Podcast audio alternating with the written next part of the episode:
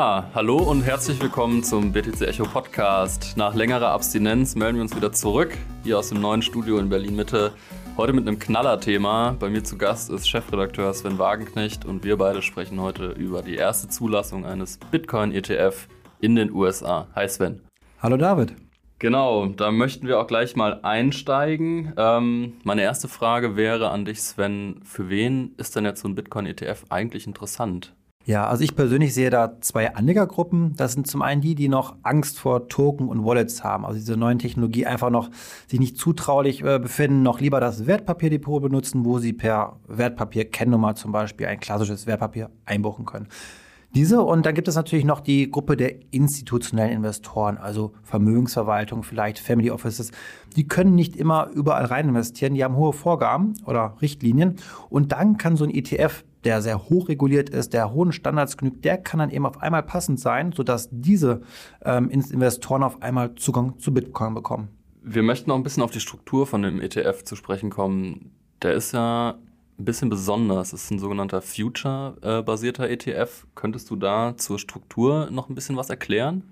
Gerne. Also ich persönlich muss ich ganz offen sagen, direkt am Anfang an, ich bin kein großer Fan davon. Für mich ist das sehr kompliziert zusammengebaut. Und zwar haben wir nicht Bitcoin direkt hinterlegt als Basiswert, sondern Terminkontrakte, also Futures. Und die kennen wir eigentlich viel mehr aus dem Rohstoffhandel, zum Beispiel bei Öl, Gas, Orangensaft oder Schweineheften. Macht total viel Sinn. Das sind physische Rohstoffe, die sind teuer zu lagern, die haben teilweise ein Ablaufdatum. Und da muss es Verträge geben, die in der Zukunft sozusagen ja, ähm, gesettelt werden, wo dann eine Übereignung stattfindet. Aber all diese Themen haben wir beim Bitcoin gar nicht. Den kann ich sehr gut lagern. Das ist nicht das große Problem und der hat auch keine Ablaufzeit. Das heißt, ich benutze hier ein Instrument, das sehr kompliziert ist, eigentlich nur für Finanzprofis gedacht, um eigentlich etwas abzubilden, was relativ auch einfach so abgebildet werden kann. Du hast gesagt, du bist kein großer Fan von ETFs. Ähm, was sind so die konkreten Nachteile? Ich bin ein großer Fan von ETFs, muss man dazu sagen, wenn sie Sinn machen. Also bei Aktien können sie ganz tolle Vorteile bieten. Nur mal ganz schnell gesagt, wir haben bei Aktien Sondervermögen. Das heißt, es ist getrennt vom Emittenten aufbewahrt. Wenn der pleite geht, gar kein Problem. Das ist ganz toll. Das habe ich nicht bei Zertifikaten oder Schuldverschreibungen. Die sind oft sehr kostengünstig auch. Also im Gegensatz zu aktiv gemanagten Fonds ist so ein ETF eben, was Managementgebühr angeht und Ausgabeaufschlag sehr, sehr, sehr günstig. Ähm, wir haben andere Vorteile, teilweise steuerlicherseits. Ähm, wir haben Sparplanfähigkeit bei einigen ETFs. Ähm, also es gibt einige Vorteile durchaus, die für ETFs sprechen. Die Frage ist aber eben bei einem Bitcoin. Und wir haben hier ein Einzelinvestment. Es sind nicht mehrere Kryptowährungen drin. Es ist ein einziger Basiswert. Und für den habe ich ein Future. Und um diesen Future herum, kann man sich vorstellen, kommt noch so eine Hülle, ein ETF. Und da sage ich eben, das braucht man nur für eben regulatorische Formen, also für institutionelle Investoren oder für diejenigen, die so etwas in ihr Wertpapierdepot buchen möchten. Für alle anderen sehe ich hier höhere Kosten im Zweifel. Denn wir dürfen nicht vergessen, da sind viele Mittelsmänner auf einmal wieder beteiligt. Ja, wir haben eine urkundliche Verbriefung, was eigentlich ein Rückschritt ist. Also der Token ist ja effizienter und kann ich im Zweifel kostengünstiger auch verwalten als eine urkundliche Wertpapierverbriefung. Und Futures sind, wie gesagt, Terminkontrakte. Das heißt, ich habe sowas wie Rolleffekte im Zweifel. Dass der Preis vom Bitcoin oder von dem Bitcoin Future besser gesagt, der kann im Zweifel stark abweichen von dem Spotpreis, also dem Preis, den ein Bitcoin an den Börsen eigentlich äh, gehandelt oder gezielt wird. Und das ist eine zusätzliche Unsicherheit, die ich hier mit reinbringe. Thema SEC und Bitcoin ETF ist ja wirklich ein leidliches Thema. Wir bei BTC Echo schreiben seit vier Jahren darüber. Es gibt ständig Anträge, ständig werden Fristen verlängert, abgelehnt. Jetzt ist der ETF da. Es ist ein Future-basierter ETF. Warum präferiert die SEC gerade so ein Konstrukt? Also man kann ja natürlich einen Verdacht haben, so ein bisschen. Und Futures heißt natürlich, es geht in beide Richtungen. Ich kann Long gehen oder Short. Also ich kann auch auf fallende Kurse setzen damit. Und ähm, wir kennen es so ein bisschen, um vielleicht ein bisschen weiter zurückzurudern, von dem Gold. Also damals Gold-ETF 2003 zugelassen und lief sehr gut. Hat den Kurs sicherlich nicht geschadet. Später aber gab es den Vorwurf, dass eine Notenbank zum Beispiel physisches Gold kauft, gleichzeitig aber den Kurs drückt, indem sie über Derivate geht wie Futures zum Beispiel. Das heißt Papier Gold und was wir jetzt haben, ist sozusagen Papier Bitcoin. Und das ist eben die Gefahr, die man hier sehen kann. Das muss nicht so sein, dass eine amerikanische Aufsicht hier mehr Kontrolle haben möchte, die sie durch die hochregulierten Futures, die in ihr Korsett reinpassen, sage ich mal, erlangen kann, eben auch um den Preis im Zweifel etwas nach unten beeinflussen zu können. Das ist sehr theoretisch, das muss nicht so kommen, aber es kann eben passieren. In Kanada sind ja schon äh, Bitcoin-ETFs zugelassen. Haben die eine andere Struktur? Sind die vergleichbar? Sind die ähnlich? Was macht diesen neuen in den USA jetzt so besonders? Vielleicht im Unterschied zu dem mhm. kanadischen? Also meine persönliche Meinung ist, dass der kanadische Bitcoin-ETF, den wir ja schon dort haben, besser ist. Denn er geht nicht diesen Umweg über Futures, sondern er hat eben, ja, die Bitcoin klassisch hinterlegt oder er kauft diese Bitcoin eins zu eins und das macht für mich mehr Sinn. Er ist auch sehr gut gestartet. Also der erste ähm, Bitcoin-ETF hat nach einem Monat die Marke von einer Milliarde kanadischen US-Dollar durchbrochen. Das ist ungefähr 700 Millionen Euro. Also Kanada ist natürlich ein kleiner Finanzstandort, verglichen jetzt mit den USA. Bedeutet also, selbst wenn der meiner Meinung nach nicht so optimal ist, dieser Bitcoin-ETF jetzt, da wird noch die ein oder andere Milliarde in nächster Zeit reinfließen, zumal auch weitere Bitcoin-ETFs, also Future Bitcoin-ETFs muss man dazu sagen, in den USA geplant sind. Eine naheliegende Parallele ist ja auch der Gold-ETF. Ähm, also Gold als Basiswert ähm, genommen. Ich bin mir nicht sicher, du weißt es wahrscheinlich, wann genau der kam. Kannst du da Parallelen erkennen ähm, oder glaubst du, dass es einen ähnlichen Verlauf nimmt wie der Gold-ETF? Genau, ich hatte es gerade schon gesagt, so 2003 gab es den ersten Gold-ETF, der ist heute bei 60 Milliarden US-Dollar Marktcap, Marktcap.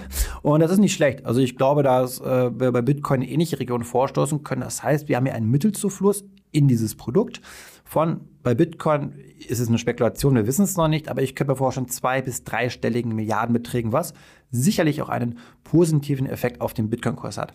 Ich würde an der Stelle aber noch ein anderes Thema ansprechen. Das ist diese Entkopplung. Wir hatten sie gerade schon so ein bisschen gehabt und die Gefahr, die ich sehe, die ist bei Gold auch gegeben, dass wir beim physischen Gold, da kommen natürlich noch Lagerkosten hinzu, keine Frage, aber die sich teilweise sehr stark entkoppeln, gerade in stressigen Marktphasen, in volatilen Marktphasen. Wir hatten es erlebt auch äh, zum Corona-Ausbruch, dass der physische Goldpreis deutlich hoch, äh, hoch gestiegen ist im Vergleich zu dem Papiergold, dass äh, wir so etwas bei Bitcoin auch erleben werden. Denn es gibt nur sehr wenige Bitcoin, maximal 21 Millionen.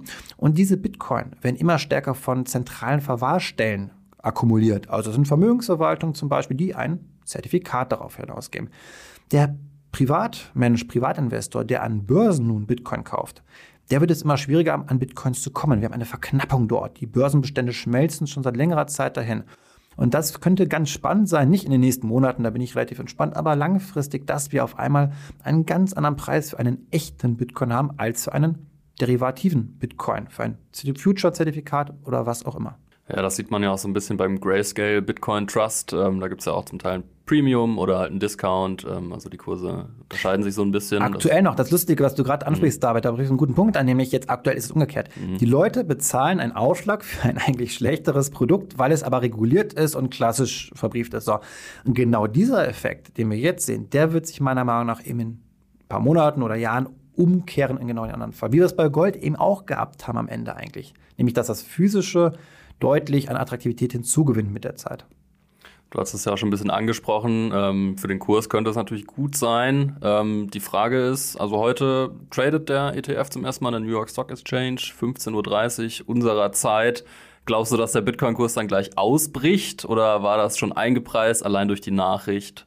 Ähm, das war eingepreist schon. Also es ist ja jetzt klar gewesen, dass das so kommt. Da erwarte ich keine große Reaktion am Markt, muss ich sagen. Und am Anfang wissen wir, wenn so ein neues Produkt startet, ja, da, da fließt die eine oder andere Milliarde vielleicht rein. Aber schauen wir uns die Marktkapitalisierung von Bitcoin mal an. Die ist über eine Billion. Also da wird ein oder zwei Milliarden werden jetzt nicht so viel dran ändern. Ich glaube, dass andere Faktoren, eine generelle Marktstimmung hier oder technische Faktoren eine viel größere Rolle spielen.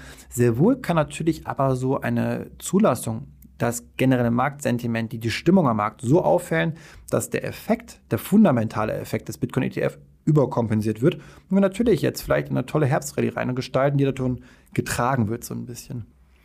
Glaubst du, dass jetzt durch die erste Genehmigung so eine Art Dammbruch äh, passiert ist? Also für die SEC war es ja schon irgendwie ein großer Step. Natürlich irgendwie der Spot-ETF ist es noch nicht, auf den alle warten. Also Spot-ETF bedeutet eine Basiswert Bitcoin physisch. In diesem Fall sind es Basiswert Bitcoin Futures.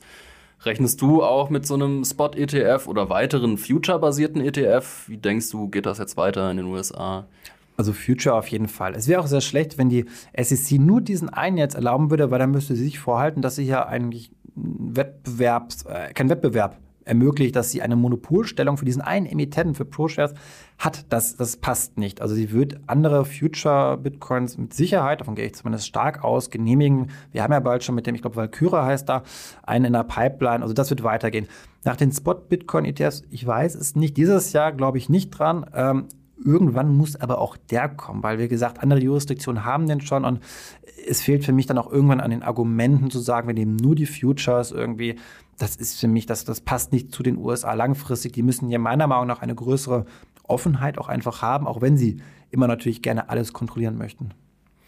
Kurze Notiz am Rande, der von Valkyrie angesprochene Bitcoin-ETF hat lustigerweise den Ticker BTFD, was für Buy the fucking Dip steht. Ähm, ich glaube, da kann man sagen, Meme-Culture im Internet hat auch einen Einfluss auf den traditionellen Finanzsektor.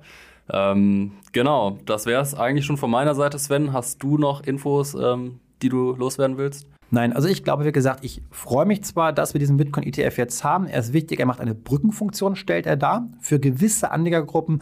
Ich persönlich, und das ist hier keine Anlageberatung, das muss ich an der Stelle ganz klar sagen, würde aber niemals so ein Produkt haben, denn das Direktinvestment in Bitcoin, das hat für mich klare Vorteile anstatt diesen Rückschritt technisch gesehen, denn der Token ist nun mal das neue Instrument, das neue Vehikel und die Blockchain-Technologie. Und dann sollten wir versuchen, wenn wir dazu in der Lage sind, auch diese zu nutzen und nicht den Schritt zurückzugehen in die urkundliche Wertpapierverbriefung.